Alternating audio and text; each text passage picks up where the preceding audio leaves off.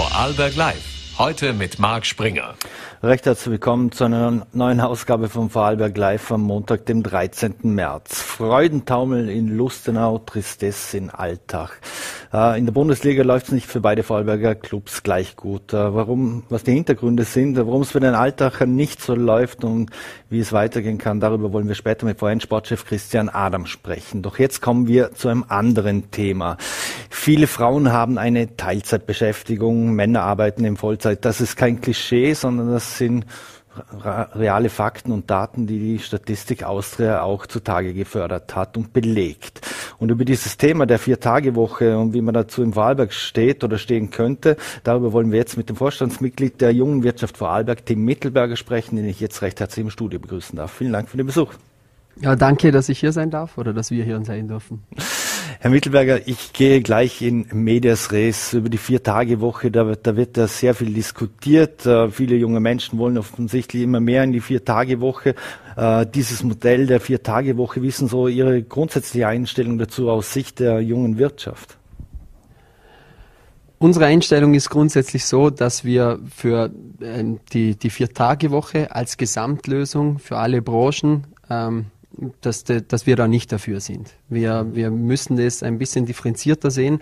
Wir, wir, haben, wir, wir sind der Meinung, dass eine, eine einfache Lösung auf ein komplexes Thema nicht wirklich funktionieren kann. Mhm. Die, die, die Vier-Tage-Woche als ergänzendes Modell auf die bestehenden Modelle, die wir haben? Ja, auf jeden Fall. Wir sehen auch die, die Vorteile, die es gibt, beispielsweise aus der Studie herausgenommen, den, den weniger Stress, weniger Krankenstände. Ähm, das, diese Sachen sehen wir und, und das wollen wir auch nicht leugnen, dass es diese Vorteile nicht gibt. Aber das über alle Branchen zu stülpen, das sehen wir ein wenig problematisch. Mhm. In Vorarlberg sind 53 Prozent aller Erwerbstätigen oder Frauen in, in Teilzeit. Ähm, welche Gründe gibt es denn dafür, dass, dass dieser Wert in Vorarlberg so besonders hoch ist? Äh, ich glaube, es gibt nur zwei Regionen. In Oberösterreich ist es noch höher und in, in Salzburg oder in Tirol, wenn, wenn ich nicht falsch liege. Aber im Vorarlberg offensichtlich gibt es auch einen, so einen extrem hohen Anteil an Frauen, die in Teilzeit sind. Äh, gibt es da aus Ihrer Sicht äh, spezielle Hintergründe? Es ist eine schwere Frage, ob wir da natürlich noch ein bisschen traditioneller unterwegs sind wie die anderen Bundesländer. Das, das kann sein, sonst habe ich da jetzt nicht viele Möglichkeiten, das mir irgendwie zu erklären. Ähm, aber auf jeden Fall sehen auch wir das in der jungen Wirtschaft als großes Thema und dass wir da als, als aus Unternehmenssicht, als Unternehmerinnen mhm. noch äh, Aufholbedarf haben. Mhm. Da haben wir noch etwas zu machen. Mhm. Kann die Wirtschaft, können, können die Unternehmer diesen Wunsch nach Teilzeit beschäftigen oder, oder auch die Politik, die, die auch äh, versucht, äh, viele Menschen in die Erwerbstätigkeit zu bekommen, dass wir Vollbeschäftigungen haben, die wir ja quasi mehr oder weniger eigentlich haben schon. Äh, aber kann man das irgendwie in Einklang bringen, diese beiden Wünsche, eben dieser Teilzeitbeschäftigungsmodelle, als auch dieser, diesen Wunsch nach Vollzeitbeschäftigung, wie es auch viele Unternehmer haben, viele Politikerinnen vor allem? Also ich finde in allen drei Dimensionen, also sowohl Arbeitnehmerinnen, Unternehmerinnen als auch die öffentliche Hand, Politik, mhm. haben wir da auf jeden Fall Möglichkeiten, da etwas an dieser, Situ an dieser Situation zu ändern. Aus unter, Sicht der Unternehmerinnen ähm, auf jeden Fall, da gibt's ja genau die Themen, die jetzt offen liegen. Oder? So, mhm. ähm, ist Teilzeit überhaupt gewünscht? Äh, da haben wir noch viel Aufholbedarf. Oder ähm, Führungskräfte in Teilzeit, funktioniert das? Ja oder nein? Mhm. Und da sind wir der Meinung, auf jeden Fall funktioniert das. Und da, haben wir, da können wir noch ganz viel daran arbeiten. Oder? Auch mhm. das, ähm, ja, der, der Gender Pay Gap, der in aller Munde ist. Also mhm. gibt es sehr viele Möglichkeiten, ähm, als, aus Unternehmersicht äh, da, da, daran zu arbeiten, dass wir das Ganze wieder attraktiver machen, da um in mhm. Teilzeit zu gehen oder auch Teilzeitkräfte äh, äh, wieder zur Vollzeit zu bewegen oder insgesamt mehr in die Vollzeit, e, egal, egal in welcher mhm. Hinsicht. Ähm, das wären so die Möglichkeiten aus Unternehmersicht, aus Sicht der öffentlichen Hand wäre meiner Meinung nach die, diese Kinderbetreuung, die wir auch die ganze Zeit mhm. besprechen, ein sehr wichtiges Thema, ähm, das man im Moment versucht, da auf die Unternehmenden, also auf die Unternehmen abzuschieben. Und äh, wir sind nicht der Meinung, dass das die richtige Herangehensweise ist. Es haben mhm. einige Möglichkeiten, äh, einige Unternehmen die Möglichkeit oder diese Kapazitäten, eine eine äh, Kinderbetreuung einzurichten, aber da sind auch gewaltige mhm. Hürden, ähm, mhm. die man da irgendwie aus der Welt schaffen muss. Äh, das wäre unserer Meinung eher eine Aufgabe der öffentlichen Hand. Ähm, was sonst noch möglich wäre, sind eben die Reduktion der Lohnnebenkosten. Da, da, da plädiert die junge mhm. Wirtschaft schon lange dafür, um das Ganze, um das Arbeiten interessanter zu gestalten. Ähm, ja, oder auch diese Arbeitszeitmodelle, dass man da flexibler sein kann, oder? Wir haben schon mhm. viel gemacht und da, da gibt es ja unzählige Modelle mittlerweile, aber das mhm. wären die Möglichkeiten, die die, die, die öffentliche Hand noch hätte, uns, da, uns als Unternehmen da unter die Arme zu greifen. Mhm.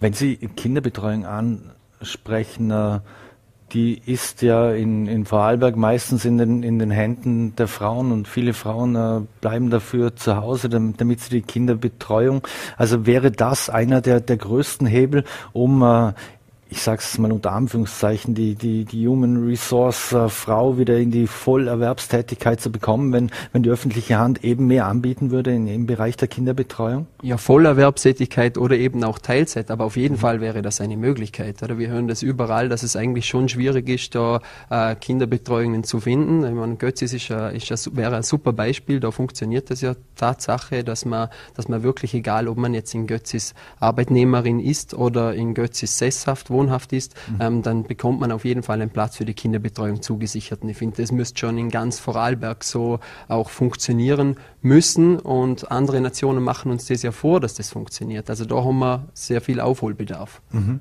Jetzt weiß man, im Vorarlberg gibt es einen riesigen Fachkräftemangel. Äh, ist dieses Arbeitszeitmodell vier Tage Woche, könnte das als Benefit äh, ausgelegt werden oder könnte man das als Benefit verwenden, dass Arbeitskräfte, Fachkräfte äh, den Weg nach Vorarlberg finden? Ja, auch dort ist es wieder differenzierter zu betrachten, oder? Also wenn wir jetzt nicht, den, nicht gleich den Step aus Vorarlberg raus machen, sondern mal in Vorarlberg bleiben, dann haben wir den Fachkräftemangel und der ist ja nun nahezu in jeder Branche spürbar.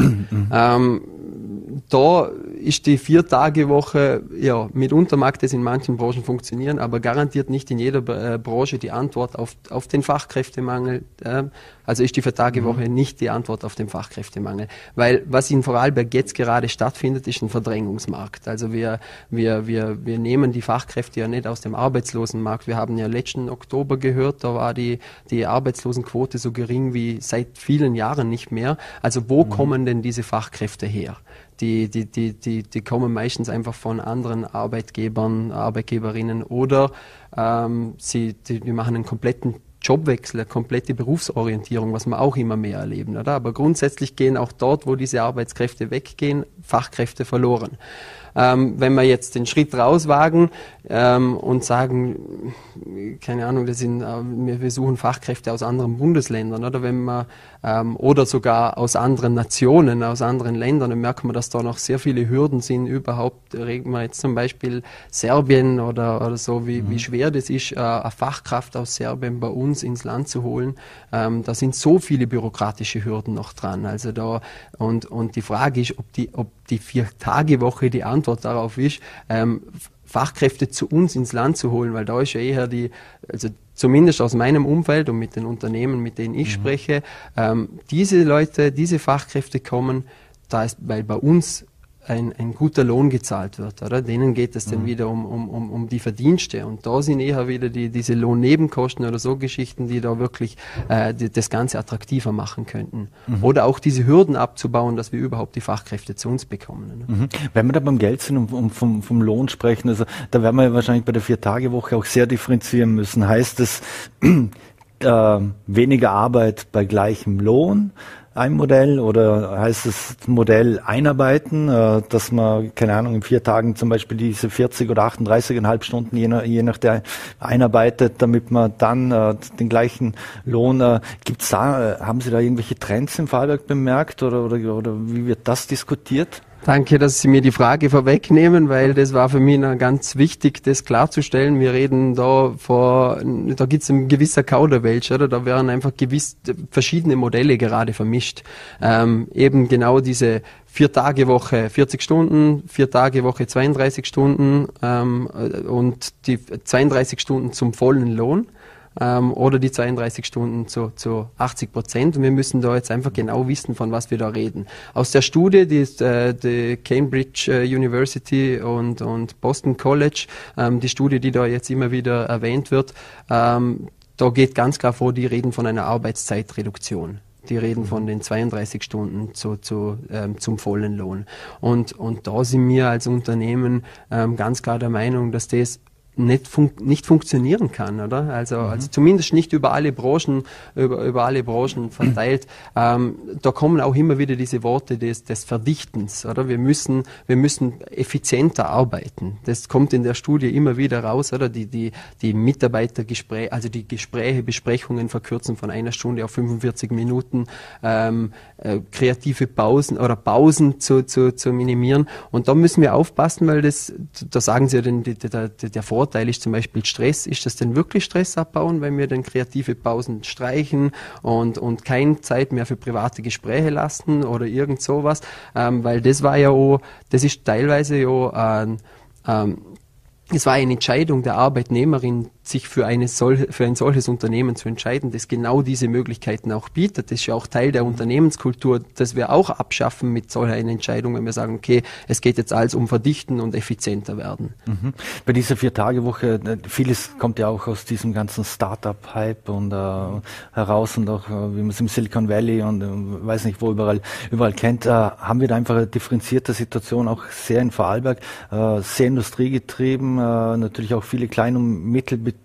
Betriebe, äh, wo diese Modelle oder dieses Modell, ich sage jetzt mal, gehen wir davon aus, klassisch äh, 80 Prozent arbeiten und nicht mehr auf die 100 Prozent kommen, dass der Betrieb im Vorarlberg vor größere Herausforderungen stellen würde, als das halt äh, irgendein Startup äh, oder als es bei einem Startup wäre. Ja, auf jeden Fall eben genau die Startups oder, oder, oder Digitalisierungsbetriebe, ähm, die Büroarbeitsjobs auch nicht denen, aber, aber viele, da können das mitunter gut funktionieren. Aber nehmen wir ein paar Beispiele her, mit dem jemand, äh, eine Arbeitskraft, die in der Produktion arbeitet. Also wie soll die denn, äh, wie soll die denn diese, diese Verdichtung schaffen? Oder eine Busfahrerin soll die schneller fahren danach oder, oder eine Lifterin im Tourismus? Ähm, wie, wie, wie soll das funktionieren? Und da, da gibt's ein, eben neben diesen Studien, wo die, die das Gespräch jetzt überhaupt so ins Rollen gebracht hat, gibt's ja auch Studien, die wir, die wir auch berücksichtigen sollten, wie zum Beispiel die Studie aus Schweden, die auch gesagt hat, die haben sie in der Pflege probiert und nach sechs Jahren haben sie auch gesagt, ja, es hat hat weniger Stress gegeben, ja, es gab weniger Krankenstände und so weiter, aber ähm, wir mussten auch zusätzliche äh, Fachkräfte einstellen und da hat es nachher dazu geführt, dass es so teuer war in der Umsetzung, dass sie jetzt wieder zurückgegangen sind. Also äh, irgendwo gibt es da ein wenig den Confirmation Bias, dass wir da ähm, Information, nur das herauspicken gerade, das jetzt perfekt in unser Weltbild passt, aber die anderen Sachen irgendwie außen vor lassen. Also es mag in gewissen Branchen funktionieren und darum sind wir bei der jungen Wirtschaft auch dafür, dass das als Modell dazukommt, die Vier-Tage-Woche mit 32 Stunden zum vollen Lohn, aber es wird nicht in allen Branchen funktionieren. Mhm. Ist das auch etwas, äh, wo, wo man jetzt äh, im Fallberg, ist es bei, bei jungen Menschen spürbar, die entweder gerade mit dem Studium fertig sind oder gerade äh, äh, Lehre gemacht haben oder gerade Matura gemacht haben, dass die, die sogenannte Gen Z jetzt zum Beispiel, dass, dass die, wo in den Arbeitsmarkt hinein wollen oder hineindrängen könnten oder man hoffte, dass sie kommen würden, dass die besonders solche Modelle bevorzugen würden wie, wie Vier-Tage-Woche oder ist das auch nur Klischee? Ja, um ganz ehrlich zu sein, ich finde, da, da ist das Generationendenken auch ein bisschen fehl am Platz, weil die, diese, diese, ähm, das weniger arbeiten wollen oder sowas, das, das, das macht sich durch alle Generationen aus bemerkbar. Oder? Und das ist ja auch grundsätzlich nicht negativ, wenn jemand weniger arbeiten will und sich das leisten kann, dann ist das ja grundsätzlich in Ordnung, oder? Mhm. Ähm, ähm, aber im Gegenteil, es gibt auch, wir haben auch also, ja, Gen Z, mhm. wie, wie, sagt man das, Mitglieder der Generation mhm. Z, ähm, die, die mehr arbeiten wollen, oder? Und da fehlen uns dann aber teilweise, da kommen wir auch an unsere Grenzen, oder? Wie, wie, wie, wie schaut es da aus mit den Arbeitszeitgesetzen, oder? Es gibt nicht nur Menschen, die weniger arbeiten wollen, sondern auch welche, die mehr arbeiten wollen und, und da wird es aber auch schwierig, oder? Also da, mhm. das ist das, was ich am Anfang gemeint habe. Mhm. Andererseits ist es aber auch so, äh, dass man sieht, zum Beispiel bei vielen Frauen, die natürlich in, in Karenz gehen und dann zurückkommen auf äh, als Teilzeitbeschäftigte, dass das für viele Frauen auch ein Kar Karriereknick bedeutet mitunter. Äh, brauchen wir da auch noch äh, andere Modelle, Tools etc., dass wir das verhindern und äh, dass äh, auch Frauen, die, die äh, in Teilzeit zurückkommen, die gleichen Karrierechancen haben nach wie vor, wie sie vor der Karenz hatten zum Beispiel?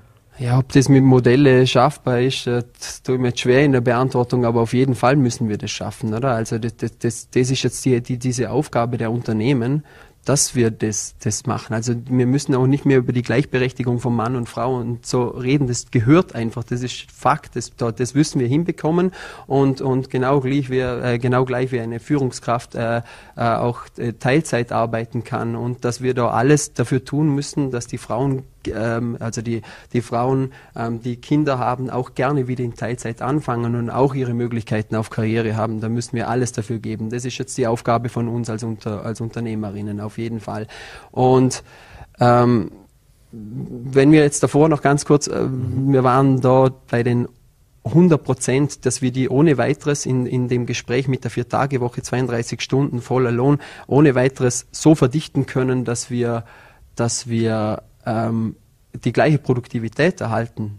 Ähm, dann, dann müssen wir uns da auf jeden Fall ein Beispiel nehmen an, an den Frauen, die da an, ähm, mit Kindern wieder in Teilzeit kommen, weil die machen uns, also diese Gruppe, zumindest aus Erfahrung von mir und aus ähm, Unternehmerinnen, Kollegen, die ich habe, die machen uns da schon was vor, die schaffen das da wirklich effizient zu arbeiten und einzusparen und auf, auf Deadlines zu arbeiten, in Teilzeit wirklich sehr produktiv zu arbeiten. Und da ist auch die Frage, wie können wir das auch auf die 40 Stunden umsetzen, oder? Genau diese Produktivität mhm. zu erhöhen. Mhm. IV-Präsident Martin Ohnenberg hatte gemeint, 20 Prozent weniger arbeiten heißt auch 20 Prozent äh, weniger Produktivität. Äh, glauben Sie, dass, äh, dass die Zeit für jene Menschen spielt, die, die, die in Teilzeit arbeiten wollen oder 80 Prozent, weil immer mehr Roboter, AI, ich weiß nicht, je nach, je nach Branche natürlich muss man auch sehr differenziert nehmen, aber die äh, den Menschen immer mehr Arbeit äh, durchaus auch abnehmen können und werden? Dass wir so produktiver werden, meinen Dass wir zumindest die gleiche Produktivität halten, weil es, weil es unterstützend wird durch, entweder durch Maschinen, Roboter oder, oder künstliche Intelligenz oder was auch immer. Ähm, das kann auf jeden Fall sein, aber ich bin auch der Meinung, ähm, dass wir genau diese Produktivität auch brauchen, um den Luxus äh, überhaupt erhalten zu können, den wir, den wir auch so genießen im Moment, oder? Das ist schon ein, ein gewisser Luxus, den wir da haben, dass wir überhaupt so über so Themen wie den vier, vier Tage Woche, wie die vier Tage Woche sprechen können, oder? Mhm. Also diesen Produktivitätsvorteil, den wir durch ähm, Digitalisierung erreichen können, den haben wir auch bitter nötig. Mhm. Weil das, also wir reden ja vom Fachkräftemangel nicht umsonst und, und irgendwie müssen wir dem auch entgegenzuarbeiten. Mhm. Oder? Jetzt wäre Digitalisierung eine Möglichkeit oder die oder der voller Fokus auf unsere jungen Generationen mit Lehrlingsarbeit und so weiter. Mhm. Abschließend da noch ähm das heißt auch, äh, wenn wir die Produktivität nicht halten können, äh, dass das dann auch eine Gefahr ist für unseren Wohlstand, den wir uns hier in diesem Land erarbeitet haben oder unsere Vorfahren sich auch schon erarbeitet haben bin auf jeden Fall der Meinung, also um das ganze Gespräch nochmal von vorne, vorne aufzurollen, wir könnten ja auch ähm, sagen, wir, wir machen jetzt die, die Vier-Tage-Woche einfach und, und, und können dann aber auch mit den Konsequenzen leben, die da wären, dass wir mitunter auf unseren Luxus verzichten werden, dass wir Wettbewerbsschwierigkeiten, globale Wettbewerbsschwierigkeiten haben werden. Ähm, oder ja, dass es dann auch, auch teurer wird, oder längere Wartezeiten und dass man sich dann auch einfach den Konsequenzen be bewusst sein muss. Wenn man dann am Freitag äh, nicht mehr arbeiten will, dass es auch eben sein kann, wie es jetzt ja anfängt, dass eine Gastronomie am Freitag, Samstag nicht mehr geöffnet hat, dass gewisse Läden dann nicht mehr offen sein werden und ja, also wenn wir, bin überzeugt, dass wir da schon ein, ein, Thema haben werden, wenn wir das jetzt da über alle stülpen werden und einfach insgesamt weniger arbeiten und diesem Fachkräftemangel nicht entgegenwirken. Wir haben auch noch eine Demograf ein Demografiethema mit immer älter werdenden Menschen und zu wenig Jungen, die nachkommen dann werden wir mit unserem Wohlstand wahrscheinlich früher oder später ein Problem haben. Mhm. Eine letzte Frage noch dazu, ähm, was Sie gesagt haben, globaler Wettbewerb. Äh, jetzt wissen wir durch Pandemie, Krieg etc. ist nicht alles immer besser, wenn man es ins Ausland verlagert oder, oder vom Ausland zu sehr abhängig wird. Also heißt das auch, dass wir irgendwie diesen Spagat oder die Unternehmen dann auch diesen Spagat schaffen müssen. Zum einen, was behalten wir im Land, was äh, machen wir im Land, äh, wie kommen wir hier durch? Andererseits einerseits, äh, was müssen wir mitunter ins Ausland verlegen, weil wir eben nicht die Fachkräfte oder ähnliches haben oder nicht die Arbeitszeitmodelle, die sich die Menschen wünschen. Mhm. Ja klar, es muss unser, unser erstes Ziel sein, Priorität eins, dass wir die Fachkräfte ähm, dass wir die Fachkräfte hier im Land stützen und fördern und schauen, dass wir Fachkräfte herbekommen und die Wertschöpfung im Land ähm, erhöhen oder halten zumindest ähm, und, und schauen, dass, dass auch das Miteinander, auch zwischen Arbeitnehmerinnen, Arbeitnehmern und Unternehmerinnen, Unternehmen und auch der öffentlichen Hand, dass wir da einfach mehr gemeinsam jetzt irgendwie schaffen werden die nächsten Jahre, weil da einfach die Fronten sich irgendwie da verhärten und schauen, dass Vorarlberg an sich einfach ein attraktives Land bleibt, wo man gerne herkommt, um, um, um hier zu arbeiten, weil wir einfach sehr viel bieten können. Und das, dafür ist es natürlich muss es unser Ziel sein, dass wir die Wertschöpfung hier behalten. Mhm. Eine allerletzte Frage noch dazu, was auch junge Menschen, äh, Studenten, Absolventen betrifft. Ist es ein Nachteil, dass wir auch keine Uni hier im Land haben? Wir haben eine Fachhochschule, die sehr auch eng mit der Industriewirtschaft zusammenarbeitet. Das ist sehr hinlänglich bekannt. Aber wir wissen auch, dass viele Menschen, die studieren, äh, nicht mehr den Weg zurück hier ins Land finden. Boah, das ist jetzt eine schwierige Frage, mit der ich mich überhaupt nicht auseinandergesetzt habe. Ähm, aber wäre wär sicher förderlich, oder? Wir kennen auch da die Statistiken, oder? Wir haben jetzt, äh, helfen wir, äh, helfen Sie mit Klagenfurt oder so, wo, oder mhm. Kärnten hat jetzt gerade ein Riesenproblem, eben äh, genau, weil die Jungen da abwandern. Natürlich würden wir mehr Junge hier behalten. Ob das irgendwie makroökonomisch darstellbar ist, da, da, das kann ich jetzt eher schlechter beantworten. Wäre eine Möglichkeit. Oder wir machen es einfach trotzdem als Land, ähm, Vorarlberg, wo man einfach gerne arbeitet, so attraktiv, dass unsere Jungen, die nach äh, Innsbruck, äh, Graz, Wien studieren gehen, einfach gerne wieder zurückkommen. Und das ist ja auch doch eigentlich ganz viel mal schon der Fall, oder? Also mhm. ähm, kommen ja gerne wieder zurück, weil das Ländle schön, schön ist und viel zu bieten hat mit den Gebirgen und Freizeit und so weiter. Ähm, aber als zusätzliches Modell Universität sicher denkbar vier Tage Woche in dem Land, wo man, wo andere Urlaub machen. Das wäre doch ein Modell. Tim Mittelberger, vielen Dank äh, für den Besuch hier bei Vorarlberg Live und alles Gute. Danke euch. Danke. So, meine Damen und Herren, und wir wechseln das Thema. Ich habe es zu Beginn der Sendung gesagt. Äh, Freude in Lustenau, Tristesse in Alltag und worum es vielleicht bei den Alltagern nicht so, so, läuft und was die Hintergründe oder die Gründe dafür sein könnten, darüber spreche ich jetzt mit VN Sportchef Christian Adam. Vielen Dank für den Besuch, Christian. Sehr gerne. Hallo und danke für die Einladung.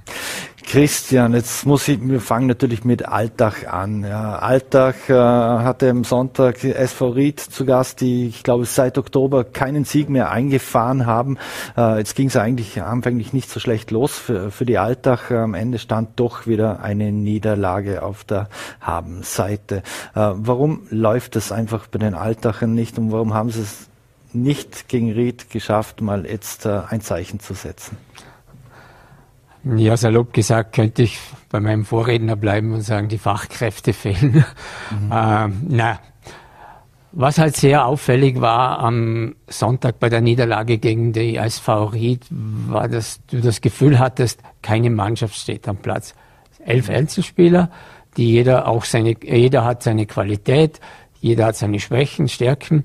Aber als Mannschaft war das Gefühl nicht da, agieren zu wollen, gemeinsam den Erfolg einzufahren und alles für diesen Erfolg zu tun. Mhm. Man hat es ja auch in den, in den Spielernoten gegeben. Also Marco Lacetic wurde ja mit von euch mit einer 5, äh, hat 5, also als die schlechteste Note äh, bekommen. Nur Mike Berle hatte eine ein Gut, eine eine 2, alle anderen drei oder oder vier. Ähm, warum findet diese Mannschaft nicht zusammen? Warum hat Alltag nicht mehr Bärle, Bärles in der Mannschaft, die, die offensichtlich wollen und äh, die ihre Leistung durchaus abrufen könnten? Ja, ich, wenn wir jetzt vielleicht den Mike hernehmen, den Mike Bär, äh, ein Spieler, der alles durchgemacht hat schon bei, im Fußball, der in, in England in der Championship gespielt hat, in der zweithöchsten Liga, dort äh, auch mit Barnsley den Abstieg verhindert hat, der Erfolge gefeiert hat und dann auch die Schattenseiten im Fußball kennengelernt hat. Mhm. Kein Vertrag. Äh, er hat selbst das Traineramt übernommen bei einem kleinen Verein, bei einem sogenannten Dorfverein bei ihm zu Hause und hat jetzt in Alltag wieder äh, die Möglichkeit, Profifußball oder zu spielen und, und, und Fuß zu fassen. Bei ihm hast du das Gefühl, er weiß, worum es geht. Er ist, er geht vorne weg, er hat äh, diese, dies, diesen Spirit, äh, die, eine Mannschaft lenken zu wollen. Er stellt, er stellt seinen Mann, er stellt seinen Körper hinein und er hat Qualitäten. Die ich keinem anderen absprechen möchte in diesem Fall. Also das, das möchte ich von vornherein einmal mhm. feststellen. Nur wenn wir uns die Körpersprache von Marco Lasetic während der 90 Minuten oder es waren wenige, es waren 60 Minuten bis zu seinem Austausch angeschaut haben, dann fragen sich natürlich viele auf der Tribüne, die ja, Zuschauer sind ja nicht weit weg, was macht dieser Junge da unten eigentlich? Mhm. Auch Trainer Miroslav Klose hat es zwei, dreimal versucht. Er hat ihn zu sich genommen an der, an der Seitenautlinie, hat ihm Anweisungen gegeben. Doch all das hat nichts gefrustet. Das muss man sich äh, äh, gewirkt. Da muss man sich fragen, hat er nicht verstanden, was der Trainer von ihm wollte? Oder ist er so ein Fremdkörper in diesem Spiel, in diesem, in diesem System von Alltag, dass er seine Performance nicht abliefern kann? All das hilft natürlich nicht, um eine Mannschaft zusammenwachsen zu lassen. Mhm. Und da sehe ich die großen Probleme, die es derzeit gibt. Mhm. Aber eine Mannschaft zusammenwachsen zu lassen und zusammenzubekommen, das ist einerseits auch eine Aufgabe der, des Trainers natürlich. Also, also Miro Klose, er hätte jetzt nicht nur paar Wochen Zeit gehabt, dass er, dass er irgendwie eine Mannschaft so, also was, was macht man mit so einer Mannschaft, wenn du Einzelspieler offensichtlich auf dem Feld stehen, denen du ja nicht die Qualität absprichst? Mhm. Hätte man sie irgendwo kassanieren sollen, äh, irgendwo ein Kurztrainingslager oder zusammen eine Pfadfindergruppe machen oder ich weiß nicht, irgendein Teambuilding? Ja, wenn wir uns andere Mannschaften, andere Clubs anschauen, die haben mit den Trainerwechsel reagiert mhm. in ähnlichen Situationen. In Alltag hat man auch heute wieder ganz klar gesagt, wir gehen den Weg mit Miroslav Klose. Wir gehen zusammen, äh, versuchen zusammen den Weg aus der Krise zu, zu, zu meistern. Eine klare Ansage. Und diese Ansage muss auch an die Spieler so, so kommuniziert werden. Also die Spieler müssen wissen, okay, der Trainer ist unabdingbar, der mhm. Trainer ist unantastbar, wir müssen liefern. Das muss natürlich jetzt gelingen, weil du hast es gesagt, äh, in all den Wochen ist keine Mannschaft entstanden. Mhm. In all den Wochen wurde viel probiert, wurde am System verändert, wurde umgebaut, wurden Personalien umgebaut, aber es hat nicht das Gefühl, oder das Gefühl ist entstanden, dass hier äh, Gemeinsamkeit auf dem Platz steht. Mhm. Wie viel Verantwortung trägt aber auch die, die, die sportliche Spitze neben Miroslav Klose, mit Miroslav Klose, also sprich der, der Sportdirektor als auch der, der Geschäftsführer. Man ist ja in diesem Jahr wieder in der gleichen Situation wie im letzten Jahr. Heuer sieht es sogar noch viel ärger aus, weil letztes Jahr hat man zumindest äh, ein bisschen eine Mannschaft erkannt, die den, die den äh, Klassenhalt geschafft hat und das Jahr davor war ja auch nicht viel besser. Ja, du sprichst es an, es, wenn man vergleicht mit letztes Jahr, es ist wie eine Kopie des letzten Jahres. Nur letztes Jahr hat jeder irgendwie das Gefühl gehabt, die schaffen das noch, die backen das noch. Äh, sobald der Quali-Grunddurch oder der Grunddurchgang fertig ist und die Playoffs beginnen, dann wird seine Altacher Mannschaft ganz anders auf dem Platz stehen. Und es war dann auch so. Irgendwie ist dieser Glaube abhanden gekommen. Meiner Meinung nach ist natürlich die sportliche Leitung in der Verantwortung. Sie muss es schaffen, mit der Unterstützung, und Unterstützung meine ich jetzt mit dem Vertrauen von der, von, von der Geschäftsführung, vom Präsidium, vom Vorstand, äh, den Turnaround zu schaffen. Gelingt das nicht, dann ist in erster Linie die sportliche Verantwortung bei Trainer oder beim Sportdirektor zu suchen. Das ist normal im Fußball. Ich sage jetzt mal so, die, wenn man heute die, die, die Fans gelesen hat, sie haben den Miroslav Klose außen vor gelassen. Er hat noch diesen Weltmeisterbonus als Spieler und das finde ich gut. Also wenn, wenn du äh, diesen Bonus hast, dann musst du danach als Trainer irgendwann mal aufstehen und sagen, Jungs, so geht das nicht. Mhm. Ich habe da auch was zu verlieren. Mhm. Welcher? Entschuldige, wenn ich dich mhm. noch unterbreche. In der Verantwortung der, der Spieler oder der Fans sind einfach Vorstand, Präsidium, Geschäftsführer. Es ist ganz komisch. Die, die, die Wut der Fans ladet sich im Moment immer wieder im Altacher Vorstand ab. Mhm. Welche Rolle könnten die, die Fans noch spielen? Also wenn man sich die Szenen nach dem Spiel angesehen hat, als die Altacher Spieler zur Fankurve gingen, die mussten sich ja ziemlich einiges anhören. Ich bin jetzt kein guter Lippenleser, aber ich kann es mir vorstellen, was da alles gefallen ist. Sie mussten sich was anhören, aber sie haben zum Abschluss auch das Positive mitbekommen, die volle Unterstützung. Es gab wieder diesen Alltag äh, Kämpfen und Siegen äh, Spruch und, und Beklatschung durch die Fans. Also es war, sage ich jetzt mal so, es war ein absoluter Weckruf oder ein, ein, ein letzter Weckruf, hey, wir stehen noch hinter euch, aber jetzt muss was von euch kommen. Und ich denke mal, das kann durchaus positiv sein. Du hast auch gesehen, wie wie Atenuio oder, oder Lukas Jäger äh, mit den Fans gesprochen haben, dass die die Kommunikation gesucht haben mit den Fans. Und ich denke mal, es war ein letztes Mal in dieser Form. Danach kann sich sehr schnell Wut und, und, und, und Aggression auch ausbreiten. Mhm. Jetzt muss man, bevor es im unteren Playoff äh, weitergeht für die Alltag, jetzt muss man noch zum Branchenprimus und zwar zu RB Salzburg, Red Bull Salzburg. Äh, was ist denn da zu erwarten? Heißt es einfach äh, mit Mann und Maus verteidigen und hoffen, dass man halbwegs mit dem blauen Auge davon kommt? denke mal, der Ansatz, wenn dieser Ansatz gewählt wird in Alltag, dann ist er völlig falsch. Dass Red Bull Salzburg eine außergewöhnliche Mannschaft ist, der Branchengrößus in der Liga ist, keine Frage. Nur als Fußballer, als Profi in ein Spiel zu gehen und sich äh, Gedanken zu machen, nur nichts zuzulassen, nur so wenig wie möglich Gegentore zu kassieren, wäre völlig der falsche Ansatz. Es muss, doch, es muss darum gehen, dieses Spiel so gut wie möglich zu absolvieren. Und zwar werden alle eine Niederlage verstehen. Aber es kommt immer auf das Wie an. Und mhm. das Wie war halt am, am, Sonntag gegen Ried zu viel des Guten. Mhm.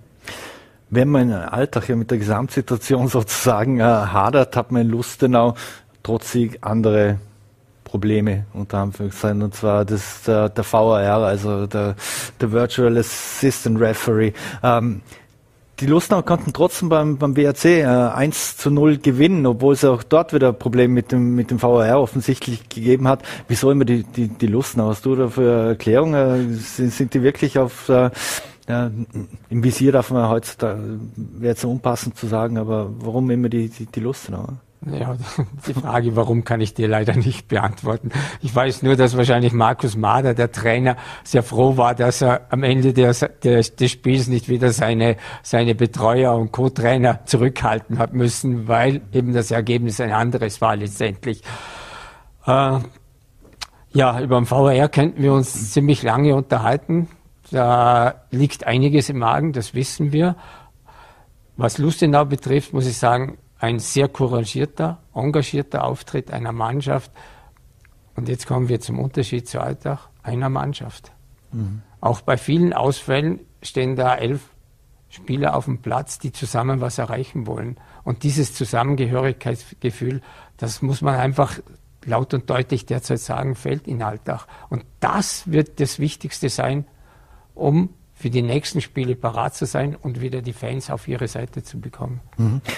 Da haben wir ja auch äh, zwei total unterschiedliche Systeme, wenn es darum geht, äh, wie ein Verein geführt wird und wie ein Verein äh, mit was für Partnern zusammenarbeitet. Äh, nicht mitunter auch aus Alltag hat man ja durchaus auch Kritik gehört, äh, weil in Lustenau gibt es einen, einen, Investor, äh, der, der dort sehr engagiert ist. Es gibt das Kooperationsmodell dadurch mit, mit Clermont. So, jetzt mussten die, die, die Lustenauer sogar noch den Teixeira abgeben an Sturm Graz, hat etwas Geld in die, in die Kasse gespielt gespült, äh, was den Lustenern ja recht war.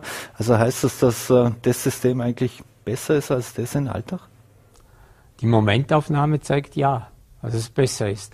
Was äh, natürlich als, als Aufsteiger der Vorteil ist, wenn du so in die Saison startest, wie die Lustenau Austria, dann nimmst du das positive Feeling mit und das bleibt in den Köpfen genauso behaftet wie in Alltag natürlich die Negativerlebnisse. Was mich eigentlich wundert, ist, dass wenn wir zurückdenken nochmals an die Vorsaison, du hast es angesprochen in Alter, die mit einem solchen positiven Gefühl beendet werden konnte. Und mit neuer Saison war dieses Gefühl wie weggeblasen. Das war wie aus den Köpfen. Das kann ich nicht verstehen, dass das nicht mitgenommen wurde. Dieser Schwung über den Sommer mitgenommen. Das hat die Austria geschafft. Sie ist gut in die Saison gestartet. Sie hat auch Niederlagen, die natürlich äh, zu, zu hinnehmend sind, aber die haben sie einfach gut weggesteckt als Mannschaft. Und mhm. das ist im Moment der große Unterschied der beiden Mannschaften. Mhm. diese Negativspirale, in der sich ja Alltag befindet. Äh, wir wollen es natürlich nicht hoffen, dass, dass sie absteigen am, am Ende der Saison, aber da, da muss ja jetzt wirklich ein großer Leistungsschub und ein Energieschub kommen. Was würde denn so ein Abstieg in die zweite Liga für die Altacher bedeuten? In erster Linie der Verlust von viel Geld, mhm. weil das Schmerzensgeld der Bundesliga beträgt 100.000 Euro. Und da weiß jeder, dass du im Profifußball nicht weit kommst mit 100.000 Euro. Also es ist der Verlust von viel Geld. Aber wir dürfen auch nicht vergessen, wie groß der Arbeitgeber SC Alltag in der Gemeinde schon ist. Also mhm. in Alltag würden dann auch möglicherweise Arbeitsplätze gefährdet sein. Also das muss allen bewusst sein. Und auch diese, die, dieser ganze Staff, den man in, in Alltag inzwischen aufgebaut hat, dank des Campuses, der ja Spieler auch herbringt, der auch Spieler aus, vom AC Milan sogar nach Alltag bringt. Aber all das ist dann zu hinterfragen, weil einfach ein, mit dem Geld ein, ein billigeres Programm gefahren werden muss. Mhm. Jetzt ähm, abschließend noch äh, die, das untere Playoff, das startet dann nach der, nach der Länderspielpause. Hast du schon gehört, ob man sich auf alter Seite da jetzt äh, in den nächsten Tagen respektive Wochen speziell auf dieses Szenario alles gegen den Abstieg vorbereiten wird? Ich denke, das hätte passieren soll mit Beginn der Frühjahrsmeisterschaft oder besser gesagt mit Beginn der Vorbereitung, wurde wahrscheinlich auch getan. Dass es jetzt so gekommen ist und mit so vielen negativen Erlebnissen, darauf war man nicht ganz so vorbereitet. Ich habe auch den Miroslav Klose am Sonntag nach dem Spiel äh, noch nie so nachdenklich oder, oder so, so irgendwie, äh, ich kann es kaum festnehmen, aber er, er wirkt irgendwie selbst geschockt, ob der, ob der Vorstellung seiner Spieler. Und, und von dort her müssen sie ganz schnell in die Spur kommen. Jetzt bedarf es natürlich äh, eines, einer Krisenszenario und, und du musst eine Krise, die natürlich jetzt über das Sportliche hinausgeht im Verein, äh, bewältigen und das macht es nicht leichter. Mhm. Eine letzte Frage noch. Er hat in einem TV-Interview gesagt, er will einen Weg zu, zu Ende gehen. Also heißt das, dass am Ende der Sohn äh, der Weg Klose Alltag auch zu Ende gehen wird, egal wie es ausgeht? Also ich weiß vom Trainer, dass er über die Saison hinaus den Weg weitergehen möchte. Wie es ist, wenn ein Abstieg passiert, das kann keiner voraussagen. Und äh, wie er reagieren wird, ich kann es derzeit nicht sagen. Was wir wissen ist, dass der Miro Klose auch als Spieler sehr hart, einen sehr harten Weg gehen musste, um dann dort zu sein, wo er letztendlich ist oder wo er letztendlich hingekommen ist, nämlich zum Rekordtorschützende bei Weltmeisterschaften, zum WM-Titel. Ähm, im, im, Moment scheint sein Weg als Trainer genauso steinig zu werden, mhm. äh, wie er das als Spieler erlebt hat. Und von dort her kann man ihm nur wünschen, dass er die richtigen Schlüsse aus diesem Wochenende zieht, dass der Verein überhaupt die richtigen Schlüsse zieht und irgendwie es schafft, diese, diesen positiven Spirit noch einmal reinzubekommen. Mhm. Dann hoffen wir, dass er alle Steine aus, aus dem Weg räumt und wir uns auch in der kommenden Saison wieder über Derbys äh, Made in Wahlberg oder Ländle Derbys freuen dürfen. Vielen Dank für die Zeit, Christian. Gerne, sehr gerne. Im Frühling haben wir noch zwei Derbys und ja. damit können wir uns das Gusto für den Herbst holen. Eben. Danke dir. Danke. So, meine Damen und Herren, und das war's wieder mit Vorarlberg Live. Wir bedanken uns fürs Dabeisein. Wir würden uns freuen, wenn Sie morgen wieder einschalten. Vereine T, Voller T oder Ländle TV. Wünschen Ihnen einen schönen Abend und alles Gute.